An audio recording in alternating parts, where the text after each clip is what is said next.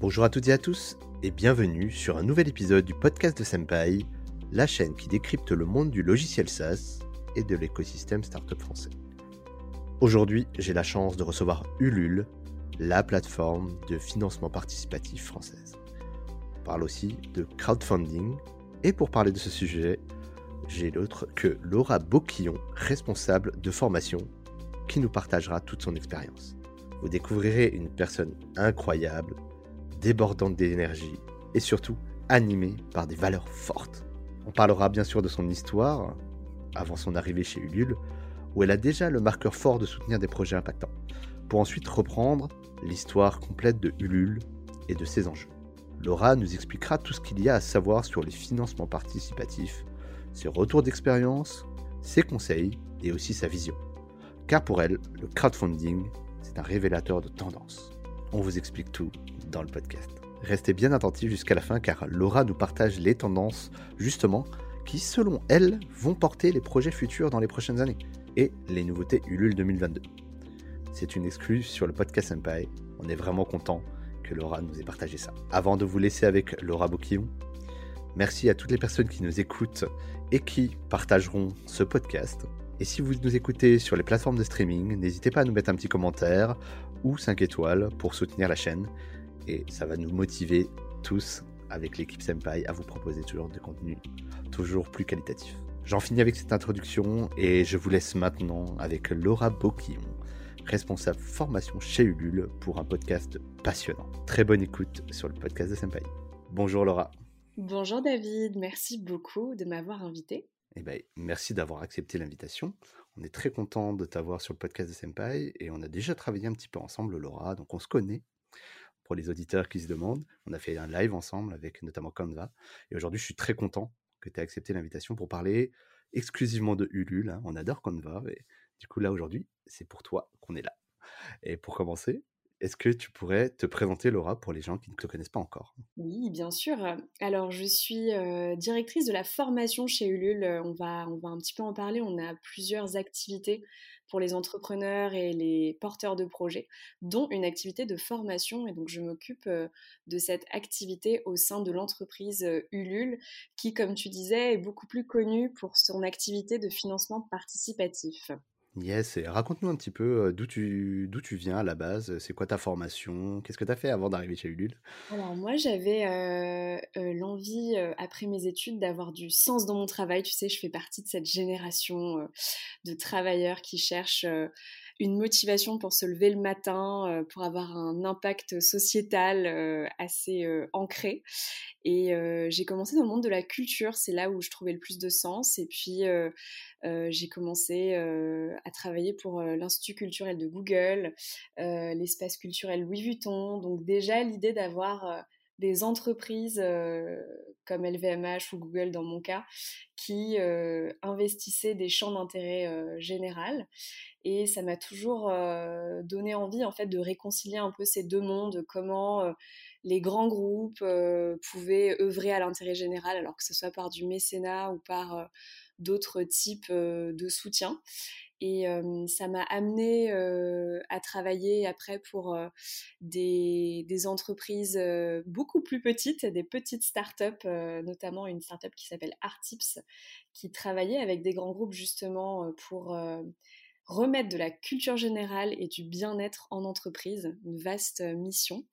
Euh, avant de partir au Canada, figure-toi que j'ai rencontré Ulule dans les bureaux de Montréal, puisque euh, Ulule est une, plateforme de financement participatif internationale qui cherche à aider euh, bah, des entrepreneurs, des porteurs de projets en devenir ou en lancement aux quatre coins du globe, dont l'Amérique du Nord, avant d'arriver en France pour développer l'activité formation. Super, et eh ben écoute, très clair. Merci pour euh, ces petites précisions. On comprend mieux à qui on a affaire. Et justement, Ulule, si tu veux, tu l'as un petit peu abordé là dans ton introduction, mais est-ce que tu peux nous raconter un peu l'histoire euh, Où est-ce que vous êtes euh, Qui sont un petit peu, quels sont un peu vos sujets majeurs avant qu'on commence à rentrer un petit peu dans dans ton quotidien, ce que tu observes depuis ces dernières années dans cette structure? Oui, bien sûr, et je pense que ça parlera aux auditeurs et auditrices, puisque Ulule, c'est une société qui est entre la start-up et, et l'entreprise un peu plus robuste, on va dire, puisqu'on a 10 ans d'existence. C'est une entreprise qui a été fondée en 2010, donc on a même 11 ans d'existence à l'heure où on enregistre ce podcast. Et on est une cinquantaine de salariés qui œuvront à, une mission qui est de donner à chaque personne le pouvoir d'agir alors pour un monde qui soit plus durable, on dit souvent plus divers, plus durable et plus ouvert. et on dit qu'on veut donner à chaque personne le pouvoir d'agir parce qu'en en fait on est à la fois sur un public de citoyens qu'on va aider à, finalement avoir de l'impact positif à travers du soutien à des projets, on va en parler un petit peu plus. Mais pas que les citoyens, on aide aussi bien sûr les entrepreneurs et les créateurs d'entreprises à se lancer. On va en parler aussi un petit peu après. Et puis, on aide aussi les entreprises, les plus grands groupes, en fait, à agir pour un monde meilleur. Donc, on a ces trois parties prenantes, les citoyens, les entreprises petites, et en devenir et les grands groupes sur lesquels on, agit. Et nous, on est une entreprise euh, Bicorp. Alors, c'est une entreprise qui est certifiée avec ce label. ça fait partie des premières entreprises en France d'ailleurs, parce que notre colonne vertébrale et un petit peu notre notre mission au global, c'est d'avoir, de démultiplier en fait l'impact positif euh, que peuvent avoir euh, les entreprises euh, dans notre société. Et donc nous-mêmes... D'accord, excuse-moi Laura, Bicorp, Qu'est-ce que c'est exactement pour les auditeurs qui ne connaissent pas forcément? Alors oui, effectivement, puisque le, label Bicorp, c'est un label qui existe depuis 2006, mais qui est arrivé en France et qui, et qui est de plus en plus connu seulement ces dernières années. Et alors je vous recommande, si vous êtes une société à but lucratif, de regarder ce que c'est que la certification Bicorp, puisque c'est une certification indépendante qui est en fait qui vous permet de gratuitement faire un audit de vos pratiques euh, en termes de gouvernance, euh, de, fournisseurs, d'impact environnemental et sociétal. Cet audit euh, vous donne, vous remplissez un questionnaire gratuit en ligne et ça vous donne un nombre de points. Et si vous avez le bon nombre de points, vous pouvez ensuite vous, achetez la certification en fonction de votre chiffre d'affaires. Et en fait, c'est très drôle de voir qu'il y a autant des entreprises comme euh, des grandes, grandes entreprises euh, comme euh, Vestiaire Collective, Nature et Découverte, Patagonia, etc., que des tout, tout, toutes petites TPE, même, même des personnes en, auto-entreprise, en fait, en entreprise individuelle, qui passent cette certification, d'une part pour avoir un, un label et donc un signal à l'externe euh, de ces bonnes pratiques environnementales et sociétales, mais d'autre part parce qu'on rejoint un réseau, un réseau d'environ 600 euh, entreprises euh, en Europe et, beaucoup plus dans le monde, pour pouvoir s'entraider. Nous, on le voit au quotidien chez Ulule en étant Bicorp, et d'ailleurs une entreprise pionnière du, du mouvement Bicorp, à quel point ça facilite nos partenariats, nos prises de contact, et que c'est un vrai écosystème qui s'entraide. Donc je recommande à, aux auditeurs et auditrices d'aller regarder. C'est des critères assez exigeants, mais ce qui fait que quand on rentre euh, dans ce réseau, euh, on est sûr de, de parler à un écosystème euh, qui soit solide. Exactement. D'accord, bah, on mettra toutes les informations dans la description du podcast. merci pour cette introduction. Alors je t'ai coupé, du coup je ne sais plus ce que tu disais exactement, mais voilà, on était sur la, présentation de, des valeurs du LUL, de vos objectifs justement au travers de, l'action oui, bah, concrètement, après, quand on dit qu'on veut aider, ça c'est un petit peu notre mantra, si, tu veux, aider toute personne à agir pour un monde plus, plus durable. concrètement, on a trois, après trois grandes activités qui sont donc la formation, le financement participatif et la distribution. Et l'activité historique est en effet l'activité du financement participatif, qu'on appelle en anglais crowdfunding. Et les deux autres activités que je vous ai citées, donc la formation et la distribution de produits, sont toutes nouvelles. Et donc je, serais ravie de, vous expliquer un petit peu les coulisses de ce qu'on a mis en place chez Ulule, parce que c'est un bon, un bon cas d'école selon moi de comment on peut diversifier ces activités pour une PME comme la nôtre. Super. Eh bien écoute, transition toute trouvée Laura. On va revenir peut-être sur les basiques, si tu veux bien, sur qu'est-ce que le crowdfunding, parce que c'est quand même un mot qui déjà de nature est un peu difficile à prononcer, hein. blague à part. Euh, est-ce que tu peux nous définir ce que c'est basiquement le financement participatif? Tout à fait. On pourra dire financement participatif pour éviter euh, la prononciation un peu. Euh, je suis bien d'accord avec toi, mais en tout cas, crowd, euh, la foule et funding, le financement. Donc, c'est vrai que par le mot en anglais, on comprend déjà un petit peu que c'est une façon de financer un projet par la foule, donc par le grand public. Et alors le crowdfunding a émergé dans les années 2010 où l'idée était de donner une façon alternative à des entreprises ou à des projets de se financer, alternative aux banques typiquement ou aux subventions, et d'aller faire appel au grand public pour collecter des fonds en ligne. Et depuis, c'est devenu une tendance majeure pour l'entrepreneuriat ou pour les projets culturels. je pense à des projets d'édition, des projets de jeux, des, festivals et aussi pour les projets associatifs. Et donc sur ces trois grands types de projets, donc entrepreneuriaux, culturels et associatifs, on aide les porteurs de projets à trouver ces financements-là. Alors concrètement, on décide d'une somme à collecter avec un objectif. On met en ligne euh, une page euh, présentant la campagne de financement participatif, le projet à financer, et on choisit des contreparties en contrepartie desquels on va donner euh, avec le, en contrepartie de l'argent qu'on donne euh, quand on est contributeur, on reçoit un objet euh, ou une récompense. Alors ça peut être symbolique ou ça peut être très très concret. Et donc c'est pour ça qu'on a souvent des porteurs de projets qui utilisent le financement participatif pour faire des précommandes. C'est-à-dire qu'avant même de lancer un produit sur le marché ou un service d'ailleurs, ils le précommandent, ils le, ils le mettent en pré-vente, si vous voulez, euh, sur euh, Ulule, pour avoir euh, des commandes et remplir son carnet de commandes avant même de lancer sa production. Là, ça fait rêver, hein, David, quand on est entrepreneur, on veut chercher à minimiser le risque. Et donc, se dire qu'on peut avoir son carnet de commandes rempli avant d'avoir déboursé un centime ou presque en production, ça fait souvent rêver. Et après, au-delà de l'aspect financier pour, pour minimiser aussi le risque et récolter des fonds, au-delà de ça, il y a vraiment un aspect communication à faire une campagne de financement participatif puisque c'est une façon de d'événementialiser son lancement et de fédérer une communauté de clients qui vont devenir un petit peu des ambassadeurs euh, d'un projet, puisque vous imaginez bien que quand on sort la carte bleue euh, euh, pour aller soutenir, je sais pas moi, une nouvelle marque de vêtements ou une nouvelle application, eh bien, on est en, quelque sorte les early adopters du projet, et donc des ambassadeurs de ce projet.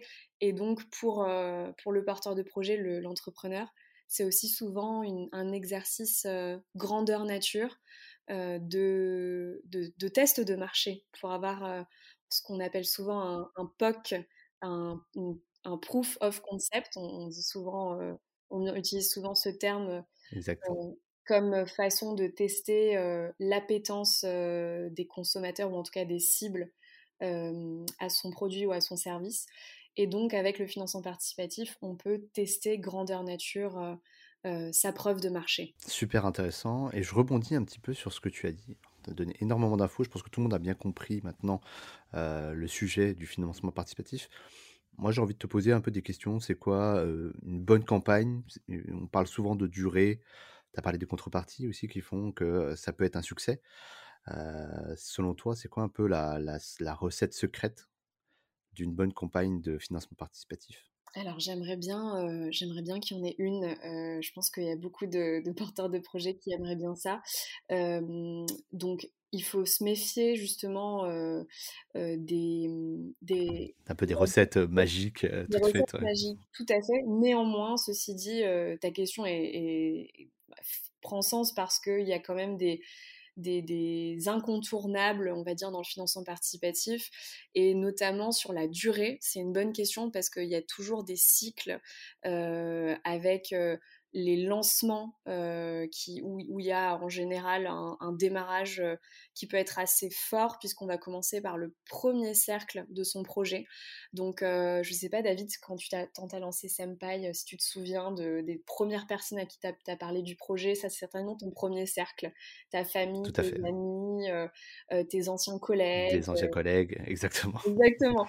Donc ça c'est ton premier cercle et c'est souvent les, les tout early, early adopters. Tout à l'heure on parlait d'early adopters, euh, qui vont euh, euh, venir ensuite en boule de neige, en effet boule de neige, ramener d'autres personnes de leur propre premier cercle qui va constituer ton second cercle, finalement les amis de tes anciens collègues, les amis de tes amis, etc. Et l'effet boule de neige prend plus ou moins selon les campagnes, c'est-à-dire qu'il y a toujours un peu un effet où si la locomotive est bien lancée, et le moteur étant le porteur de projet, hein, et si on arrive à avoir un, bon momentum, ce second cercle euh, s'emballe rapidement vers euh, ce qu'on appelle le troisième cercle, donc le grand public, euh, les médias, les personnes qui n'ont aucune connexion avec le porteur de projet, mais il peut arriver, et, c'est pas un risque qui est rare, hein, que ça ne prenne pas, et donc qu'il faille avoir d'autres techniques de prospection et de marketing pour trouver euh, ben, des contributeurs. C'est pour ça que c'est vraiment un, exercice euh, grandeur nature de quand on lance sa boîte et qu'on a besoin de trouver ses clients.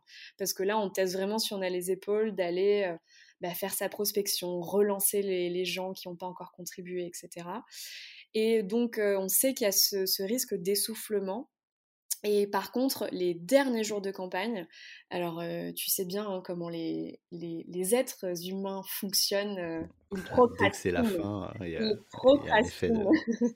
Donc en fait, on joue, si tu veux, sur cet effet de, de déchéance, de deadline, euh, J-10 avant la fin, J-3, J-2, etc. Et on va euh, inclure ça dans notre plan de communication pour dire aux porteurs de projet de, bah d'en garder sous le pied jusqu'à la fin, de réserver des surprises à leurs contributeurs, de relancer la machine. Donc finalement, toutes ces phases-là font qu'en un mois, euh, un mois et demi maximum, euh, on arrive à faire vivre une, campagne. Mais plus, euh, c'est très difficile parce que ça s'essouffle et le momentum se perd. Or, tout ce qu'on veut avec une campagne de financement participatif, c'est que tous les yeux soient arrivés sur nous le plus longtemps possible et qu'il y ait un sentiment d'urgence pour se dire que euh, les contributeurs euh, ne doivent pas trop procrastiner s'ils veulent accéder à ce produit ou à ce service qu'ils ne trouvent pas sur le marché autre que sur Ulule. Ça, c'est important, c'est qu'il y a un sentiment d'exclusivité. Il, faut, il faut se dire que c'est une façon aussi de prévendre des produits en avant-première. Et donc, pour, pour, voilà, pour le porteur de projet, c'est une façon de faire son test de marché. Mais pour le, contributeur, c'est aussi une façon de, bah voilà, d'avoir des, produits originaux, des services originaux et de participer à une, une histoire qui est plus grande que la leur. Et de se projeter aussi dans la durée, parce que j'imagine que quand tu mets tes deniers, tu bah, as envie de aussi avoir le résultat assez vite. Et c'est vrai que si la campagne dure longtemps, beaucoup trop longtemps, admettons six mois, je dis n'importe quoi, mais c'est vrai que ça projette encore moins les, personnes dans le service ou le produit. Exactement. On avait fait, euh, et c'est tout à fait vrai, on avait fait une étude d'impact euh, chez Ulule euh, auprès de nos porteurs de projets, de nos contributeurs, pour un peu comprendre psychologiquement ce qui était à l'œuvre chez, chez chacun d'entre eux. Et côté contributeur, effectivement, il y avait vraiment cette idée de de faire un acte d'achat, certes, où tu attends ton colis après devant ta porte, mais il y a quand même ce côté vraiment de faire partie de, de l'histoire du, du, projet, un petit peu comme un cofondateur, si j'ose dire, du projet, et que il voit la différence entre une plateforme e-commerce classique où tu précommandes ton produit et grosso modo tu as 5 à 10 jours de livraison.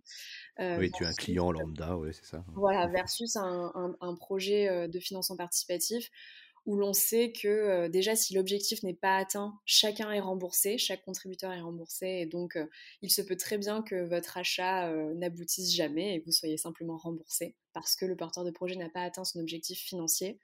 Et si l'objectif est atteint, que vous recevez cette contrepartie, mais que potentiellement le porteur de projet n'a pas commencé la conception de son application ou la production de son produit ou l'impression de son livre. Donc il y a aussi cette idée de de rallonger les délais, euh, ce qui nous plaît pas mal euh, dans cette idée de, de, déconsommation euh, qu'on prône aussi beaucoup et, de fast.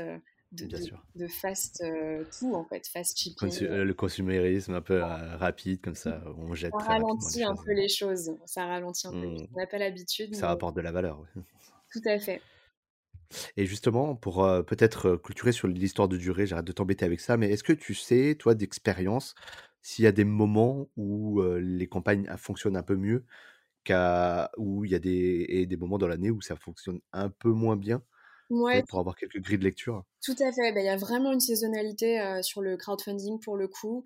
et on a, et alors dans cette saisonnalité dont je vais te parler, il y a aussi le facteur avec les dernières années, enfin la dernière année qu'on a vécue de, de, Covid et de pandémie. Il y a aussi une autre saisonnalité. je viens de me dire que j'ai dit des années, parce que oui, on peut dire que 2020 et 2021 étaient des années Covid. Et, et alors, donc, dans la saisonnalité, euh, d'une année traditionnelle, on va dire. Euh, c'est très très pertinent, cohérent avec les cycles qu'on voit sur du e-commerce. Donc, c'est-à-dire que tout, le premier, la partie mi-janvier, mi-mai est très forte en lancement de projet. on a une moyenne de 2500 projets par mois sur Ulule qui vont vouloir lancer un projet euh, dans ces grandes périodes de saisonnalité euh, fortes. D'accord, c'est euh, énorme.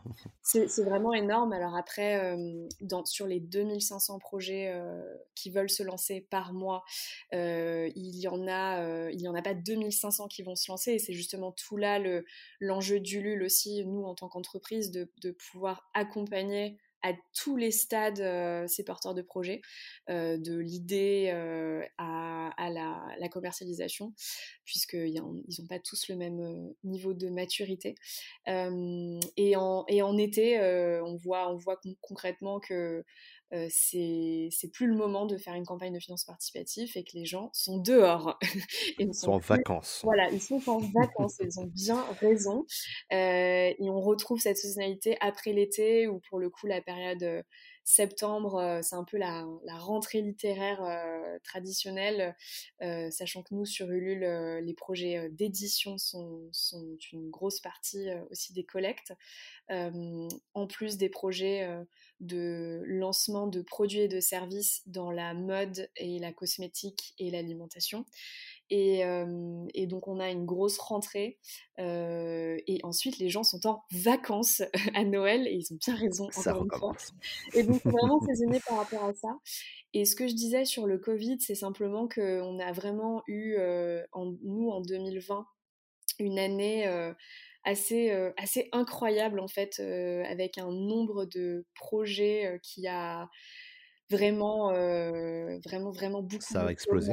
Ça a explosé en fait, d'une part côté entrepreneuriat parce que on a eu énormément de demandes de lancement de projets de personnes en reconversion qui s'ennuyaient en télétravail et qui euh, voulaient chercher aussi euh, du sens à leur, à, leur à leur métier, eux aussi. Mmh, ça reboucle un peu avec ton histoire, j'ai l'impression. Voilà, il n'y avait pas que moi. Euh, si je me permets. Tout à fait. C'est vraiment une grosse tendance qu'on vit au quotidien chez Ulule, c'est de se dire que on voit les effets sociétaux que, que, peuvent avoir bah, toutes ces, tous ces événements sur le, l'évolution professionnelle des gens et typiquement se mettre à son compte, créer son propre projet, apporter sa pierre à l'édifice et avoir un impact positif, c'est des exigences euh, qui ont été euh, réévaluées, j'ai l'impression, euh, en 2020. D'où aussi notre, notre envie à ce moment-là de, de penser à d'autres services chez Ulule, dont la formation. Eh ben, écoute, euh, je vais, je vais peut-être euh, enchaîner sur l'autre question parce que je vois que l'heure file et euh, j'ai encore beaucoup de choses à te poser, à te demander, pardon, Laura. Mais hyper intéressant et franchement, c'est, une mine d'or. Merci de nous partager tout ça. j'ai peut-être une dernière question. et après, je, je t'embête plus sur le crowdfunding. Mais est-ce qu'il y a des montants, tu sais, des, des paliers des montants maximum observés sur des projets. Et est-ce que c'est pour tout le monde, justement? Donc il y a deux questions en une. Est-ce que les, on peut tout financer? Jusqu'à quel niveau maximum tu as observé? Et minimum aussi, donc implicitement. Et est-ce que ça s'adresse vraiment à tout le monde? Alors, c'est intéressant parce que on entend souvent parler des blockbusters et des grosses campagnes de financement participatif qu'on voit dans la presse ou sur les réseaux sociaux, des campagnes qui, qui, font des centaines de milliers d'euros, que ce soit en lancement de produits, la success story dont on fait euh, auquel on fait souvent référence, c'est euh, la success story de Justine Hutto, qui est la cofondatrice euh, de Respire, un déodorant. Qu'on salue au passage. et, salue. et pour cause, hein, c'est une, une, histoire incroyable d'une campagne qui a qui a su ramener, rameuter en fait une communauté incroyablement engagée, près de, plusieurs dizaines de milliers de commandes, et aujourd'hui qui est partout dans les, grandes surfaces et qui a gagné euh, une visibilité nationale. Alors, il en existe des blockbusters comme ça, évidemment, et heureusement, et on, les adore, on les met beaucoup. Mais j'ai l'impression que c'est pas le quotidien, non? Mais le quotidien, euh, quand je te disais qu'il y avait 2500 propositions de projets par mois, euh, eh bien, c'est des plus petit projet, si j'ose dire, euh, sans, sans condescendance aucune, mais bien sûr. En, termes de montant, déjà, c'est plus petit. De montant, voilà, en termes de montant, euh, le montant collecté moyen sur Ulule est de 5000 euros. Alors, il est, il est monté à 7000 euros sur certaines périodes, mais voilà, 5, 6, 7 000 euros pour, pour te donner une idée, c'est, c'est, ça permet à, aux entrepreneurs qui viennent chez nous de financer, alors soit une machine, soit de précommander euh, les 100 premiers exemplaires euh, de leurs produits. Euh, de faire des petites productions. Voilà, ou mmh. d'embaucher pour deux mois le développeur qui va faire l'application. Exactement. Et donc, c'est important de rappeler ça puisque, voilà, on est souvent... je pense qu'on a souvent sous les projecteurs des plus, plus gros montants. Et pour répondre à ta seconde question, euh, le crowdfunding, non, n'est pas fait pour tout le monde. Alors, euh, déjà, il y a un premier tri euh, tout, simple à faire. On parle de crowdfunding, donc crowd, la foule, le client, le, C de, de, B2C, parce que on va souvent avoir des, projets qui sont directement adressés au grand public. Et donc, on va faire un financement grand public. Donc, les projets B2C s'y prêtent très bien. Or, un projet B2B euh, est beaucoup plus difficilement finançable par le financement participatif, à moins de trouver des manières d'intéresser le grand public qui vont ensuite, par euh, ricochet, faire développer l'activité euh, côté B2B. Donc ça, c'est déjà très important.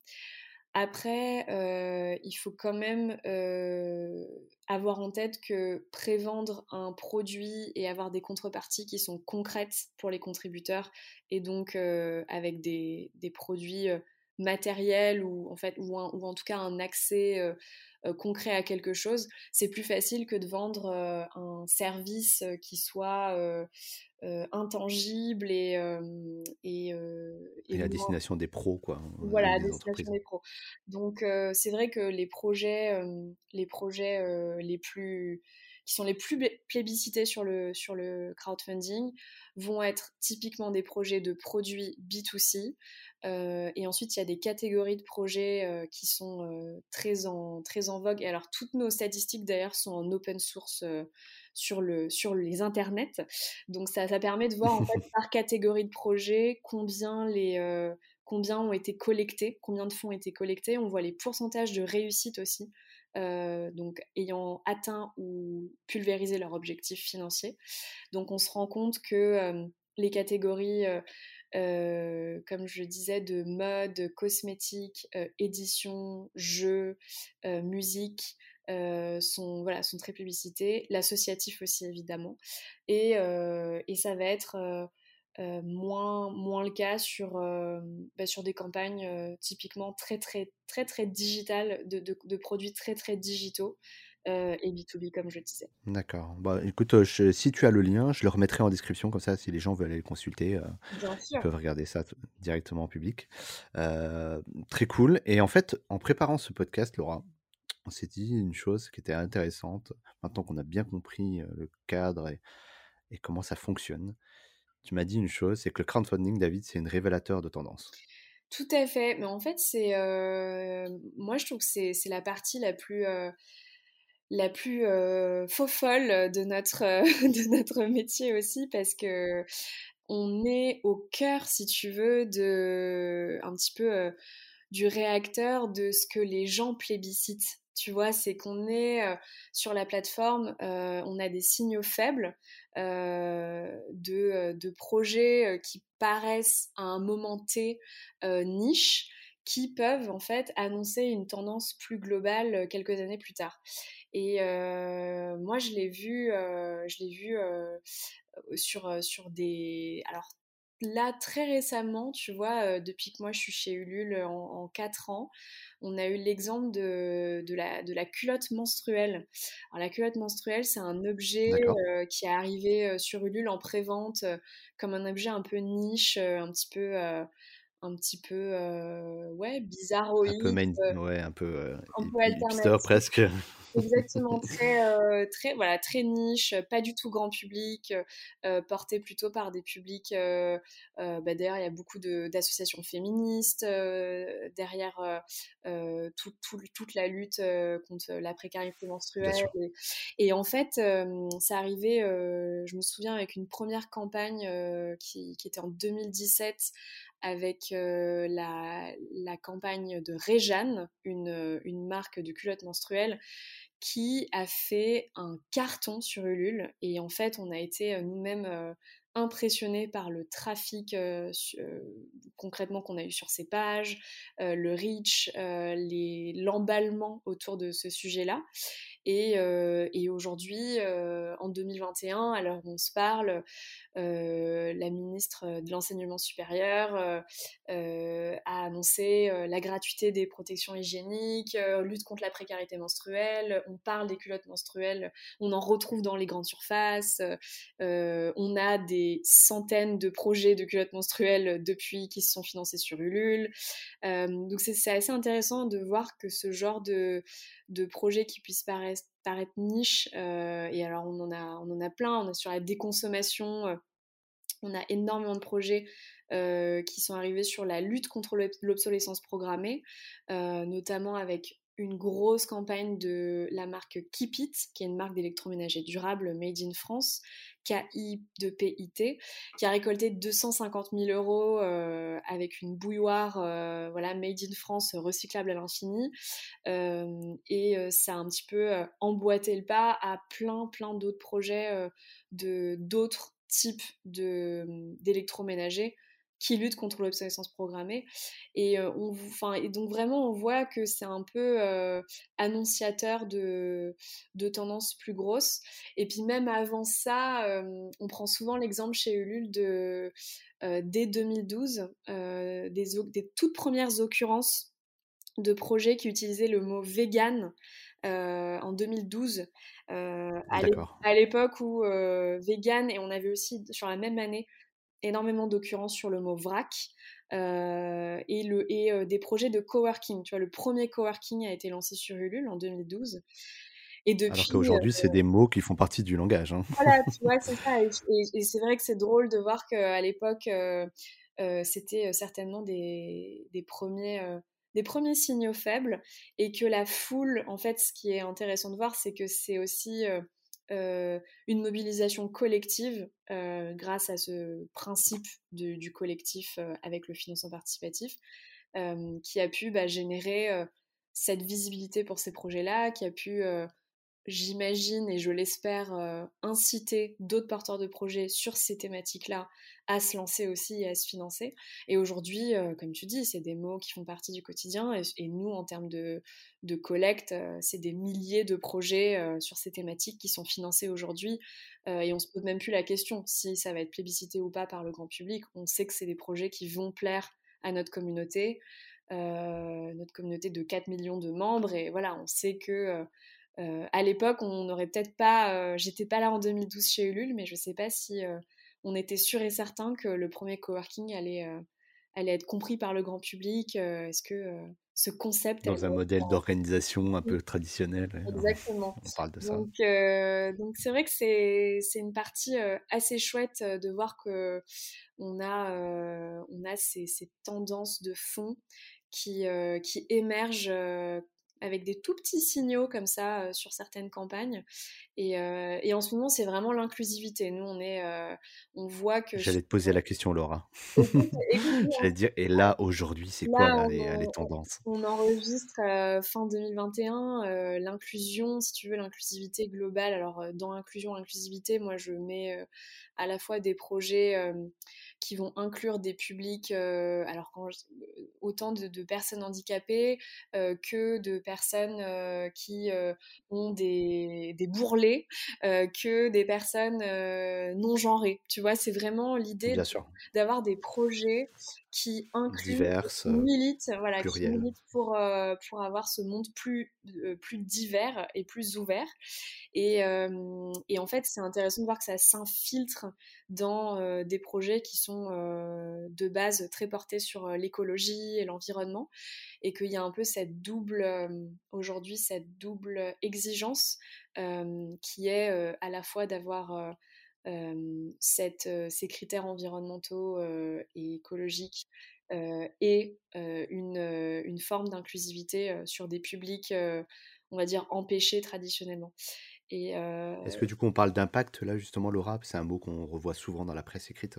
Oui, tout à fait. Bah, c'est vrai que l'impact, c'est un mot, un mot qui peut être un mot un peu valise. impact tout seul d'ailleurs, c'est un, carrément un mot valise. nous, on a beaucoup réfléchi à comment, comment définir justement euh, ce que c'était qu'un projet à impact positif. Et en fait, on s'est tout simplement appuyé sur les objectifs de développement durable euh, des Nations Unies, euh, qui sont des objectifs qui nous servent de, de repère. En fait, chaque projet va aller se positionner sur des objectifs de, développement durable des Nations Unies en disant ben voilà je participe à tel objectif donc l'idée euh, de des Nations Unies était justement de donner euh, euh, les grandes lignes sur les, grands sujets à aller, challenger pour les citoyens, les entreprises. donc j'en donne quelques exemples. Il y a la lutte contre la pauvreté, il y a nettoyer nos océans, il y a autant des critères environnementaux que sociétaux. Et donc, on a vraiment pris ça comme repère, tout simplement. Nous n'avons pas réinventé la roue, au contraire, on s'est, on s'est beaucoup appuyé sur ça. Et nous-mêmes, en tant qu'entreprise B Corp, qui est donc ce label qui a différents piliers d'impact positif, dont des piliers environnementaux et sociétaux, on sait qu'on on, on, se posait même pas la question de est-ce qu'il faut euh, inclure l'un ou l'autre et on sait que l'un ne va pas sans l'autre. Donc euh, voilà, on utilise euh, ces, repères-là pour que nos contributeurs et la communauté Ulule y voient plus clair dans qu'est-ce qu'est un projet à impact positif. Super intéressant, Laura. Et justement, pour rebondir sur une actualité, donc on enregistre le 1er décembre aujourd'hui.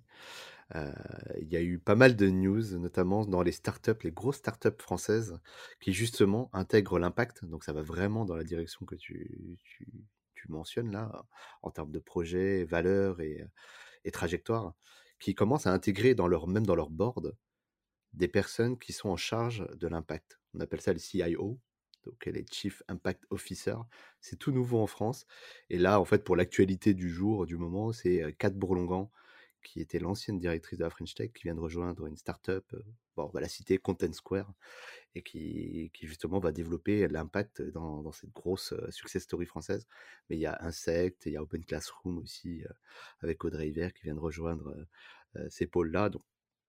Là, on a un exemple concret de ce que tu viens d'illustrer, et, et, ça fait sens. Et justement, on, va voir 2022, sans doute la tendance impact sera vraiment au cœur de, des, réflexions.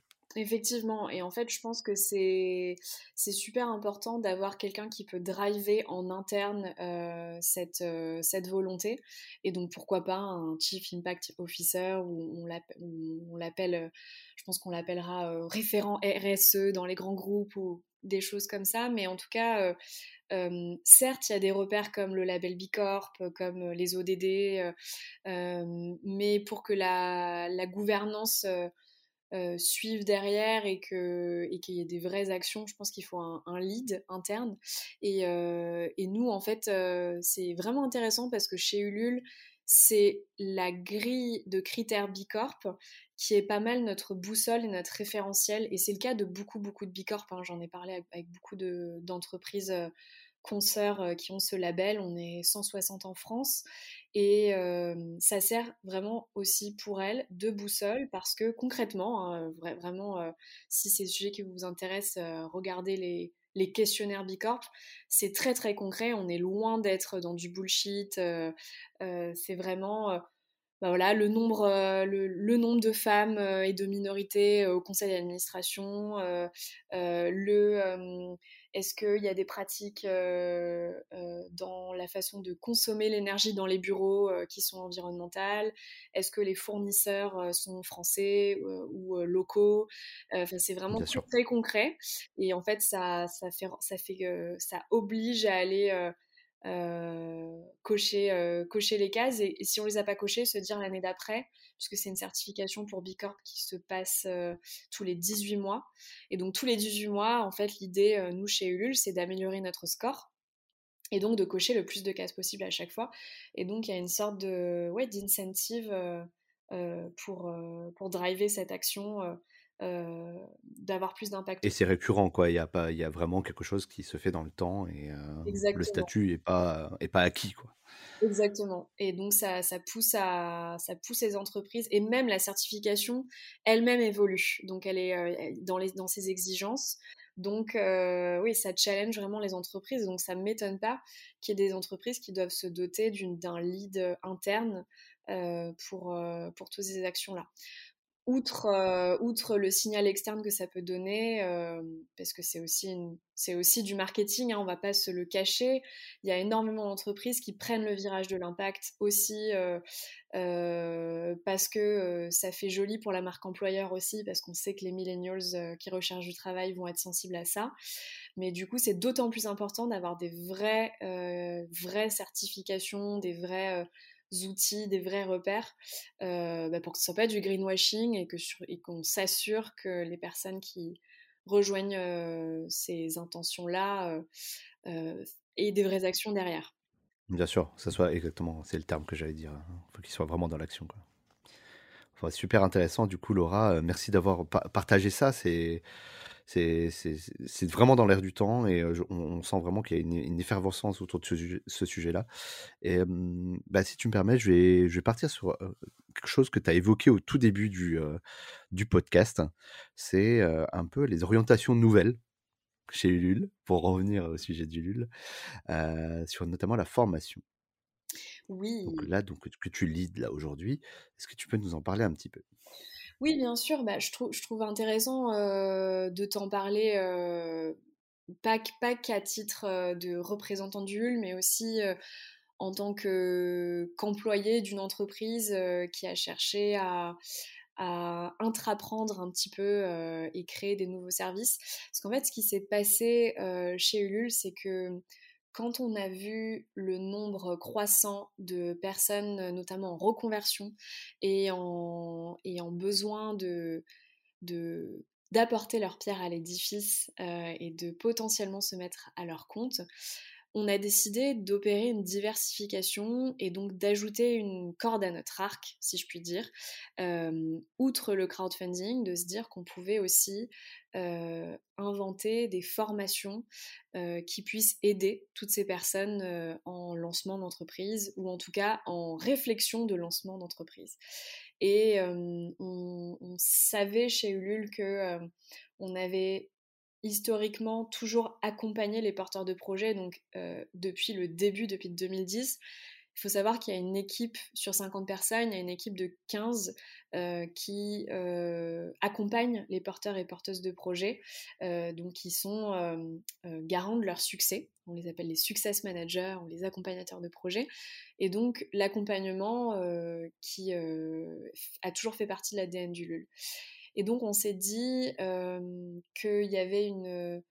Un, alors non pas un pivot, parce que c'est, c'est pas, on n'a pas recentré toute notre activité sur, sur la formation, mais de se dire que dans, notre, dans la chaîne de valeur d'un entrepreneur, en amont du financement participatif, on avait une brique à rajouter, qui est donc cette brique d'éducation et de formation. Et, donc moi, j'étais aux manettes du marketing à ce moment-là et on organisait énormément d'événements pour les entrepreneurs et les créateurs à ce moment-là.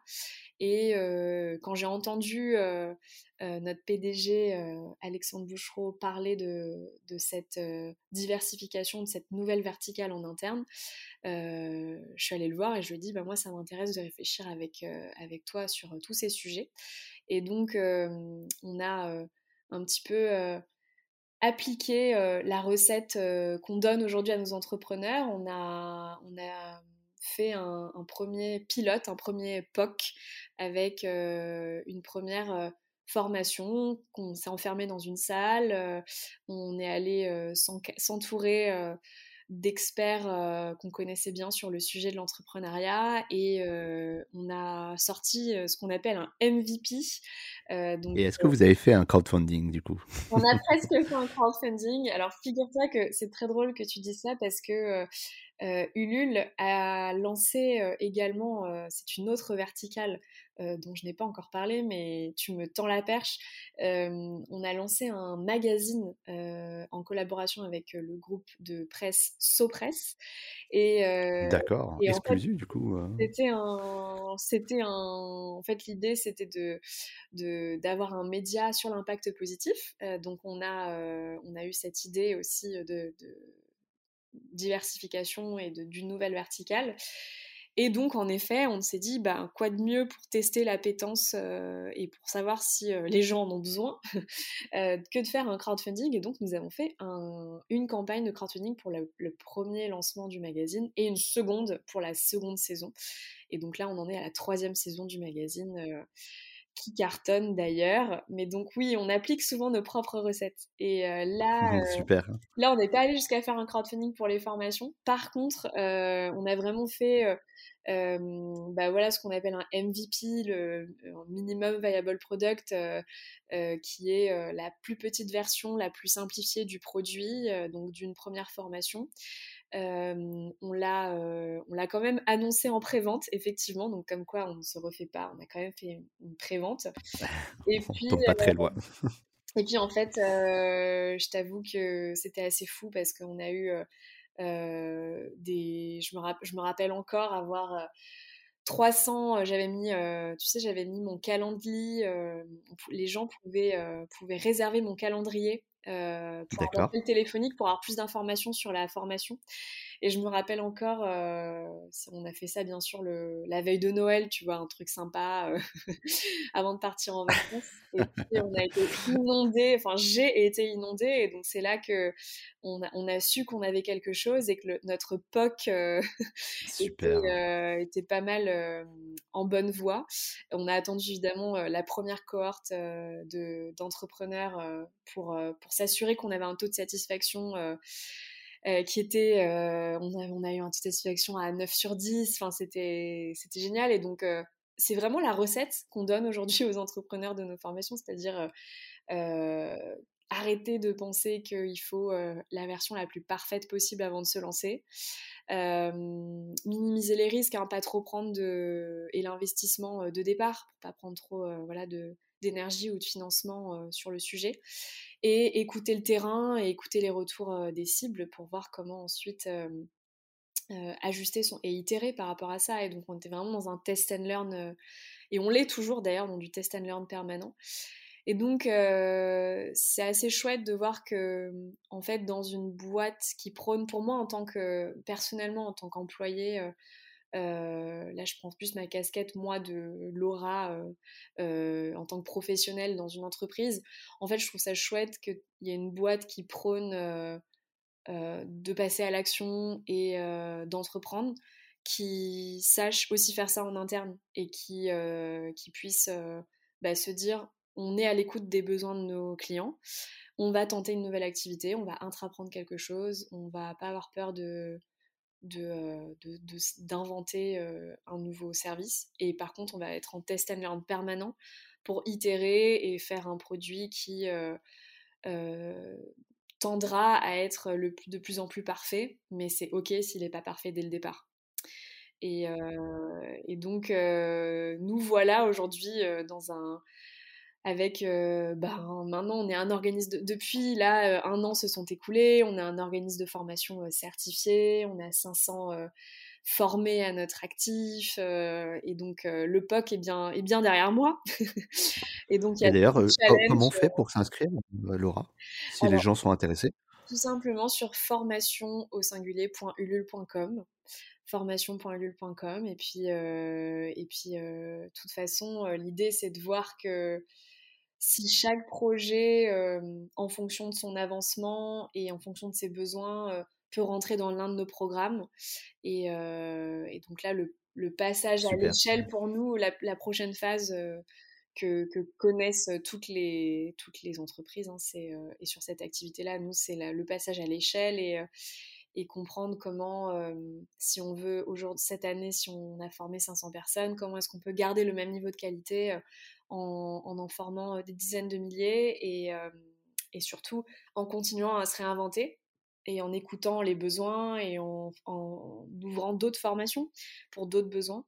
Donc, donc il y a plein de, de, choses très excitantes à venir, forcément. Bah oui, on dirait, on dirait, on dirait bien. Il y a une belle dynamique et, on mettra du coup le lien en commentaire aussi, encore une fois, si les gens sont intéressés. Bah, super, Laura. Alors, je suis désolé, il va falloir qu'on conclue euh, le podcast parce que le temps file et euh, je sais que tu as pas mal de choses aussi euh, sur le feu, notamment des formations à monter hein, et des, projets à soutenir. Et, justement, peut-être en conclusion, est-ce que tu aurais des petites informations à nous partager, tu sais, sur... Tu veux des news c'est assez ouvert, hein. des news croustillantes, des, des exclus ah voilà, il faut nous, faut nous sortir de l'exclu, l'audimat et rester jusque-là. il, faut, il faut leur donner à manger. Non, je plaisante, mais qu'est-ce qui vous attend justement Tu en as parlé un petit peu hein, déjà, mais j'ai des exclus, que tu partager? C'est bien parce que c'est toi, David. C'est bien parce que c'est vous, oh les auditeurs. je prends mon carnet. non, mais nous, en fait, je parlais de la chaîne de valeur dans cette idée de, de continuer à se réinventer et à comprendre comment est-ce qu'on peut aller sur toute la chronologie d'un client, euh, lui offrir des services. Euh, en plus de la formation puis du financement participatif, on développe euh, une troisième brique qui est donc une place de marché qui s'appelle Bien ou Bien. Alors c'est bien ou bien.com. Euh, bien ou Bien qui est un nom que, que j'affectionne particulièrement, euh, qui est un petit peu la traduction de bah, il n'y a pas d'autre alternative que de bien consommer, puisque c'est une place de marché qui euh, met en vente des, des, produits qui ont justement cette double exigence à la fois écologique et éthique. donc on va retrouver dessus des produits qui sont et made in France et écologiques ou made in Europe et, et, en tout cas qui respectent tout un tas de critères qui sont très très exigeants d'ailleurs. Et en fait, c'est ça, euh, Ulule, euh, le Ulule de, de, 2022 va être euh, cette, cette grande plateforme à impact positif qui va à la fois rassembler des personnes qui sont en tout démarrage et qui sont qui s'ennuient chez elles euh, parce qu'elles euh, ne trouvent pas ce qu'elles recherchent dans leur travail de tous les jours et qui potentiellement se lanceront à leur compte, euh, à des porteurs de projets voilà, en lancement qui veulent financer leur activité et, trouver des premiers fonds pour se lancer, jusqu'à des personnes plus installées, des entreprises plus installées qui sont déjà prêtes à distribuer leurs produits sur notre place de marché. Voilà ce qui nous attend, un eh ben, vaste programme. Et ça, c'est prévu pour quand Dis-moi, Laura? Eh bien, la plateforme a été pré-lancée euh, sur bienenbien.com, donc euh, je vous invite à aller voir. On peut y accéder déjà. On peut déjà y accéder. Mais euh, on est toujours en phase de lancement parce qu'il y a une. déjà, quand on fait une place de marché, il y a une grande exigence de continuer à avoir un catalogue de produits euh, de plus en plus grand. Euh, et donc on fait un travail de sourcing euh, très important.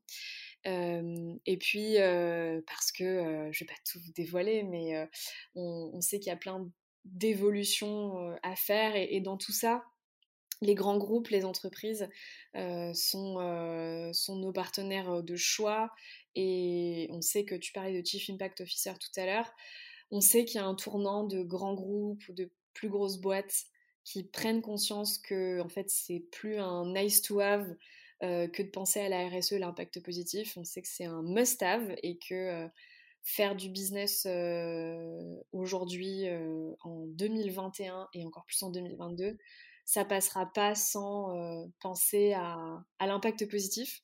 Et du coup, on a, euh, on a vraiment aussi euh, à cœur d'ouvrir euh, un maximum de programmes pour les grands groupes, pour qu'elles aient aussi des solutions avec Ulule pour prendre ce virage voilà, de l'impact positif.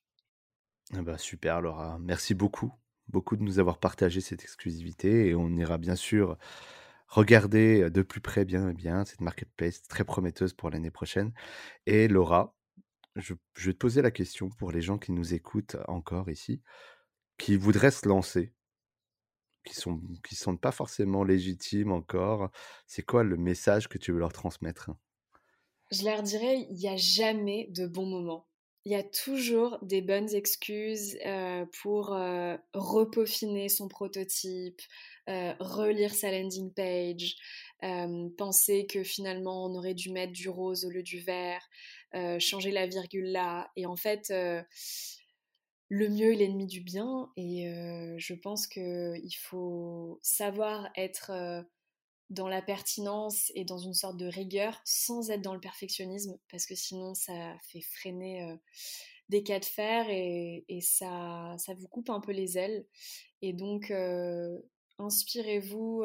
c'est pour ça que j'ai voulu vous raconter l'histoire de, des formations chez Ulule parce que c'était une façon de se lancer euh, avec un, premier pilote, euh, ce MVP, ce produit pas vraiment parfait, qui vous plaira pas forcément euh, à 100% dès le départ, mais qui aura le mérite de vous faire passer à l'action et de vous donner des premiers feedbacks très très précieux pour aller confronter vos hypothèses et faire sortir votre projet de votre tête. Eh bah dis donc, quel mot de la fin, Laura. On ne pouvait pas mieux conclure ce podcast. Et, bah écoute, merci beaucoup. Merci pour tout. On a un peu plus de, 55 minutes là d'enregistrement et je pense que waouh, tu nous as donné une bonne dose d'énergie là et de positivité. En tout cas, on est, je suis très content de t'avoir reçu, Laura. Et merci encore pour tout ce partage. Merci à toi, David. Et ouais, je vous envoie plein d'ondes positives. Écoute, très cool. À très bientôt et très bonne continuation chez Ulule. On a hâte de voir vos nouveautés et, euh, voir si euh, tout ce qu'on a prédit pendant le podcast va se réaliser. J'espère. à très bientôt, Laura. Merci d'avoir suivi cet épisode du podcast de Senpai. Si vous souhaitez soutenir la chaîne, rien de plus simple. Partager ou tout simplement parler du podcast autour de vous. Cela sera d'une grande aide, je vous l'assure. Nous vous donnons rendez-vous pour le prochain épisode et si vous ne pouvez pas attendre, une seule adresse www.senpai.io pour écouter d'autres témoignages passionnants. A très vite sur le podcast de Senpai.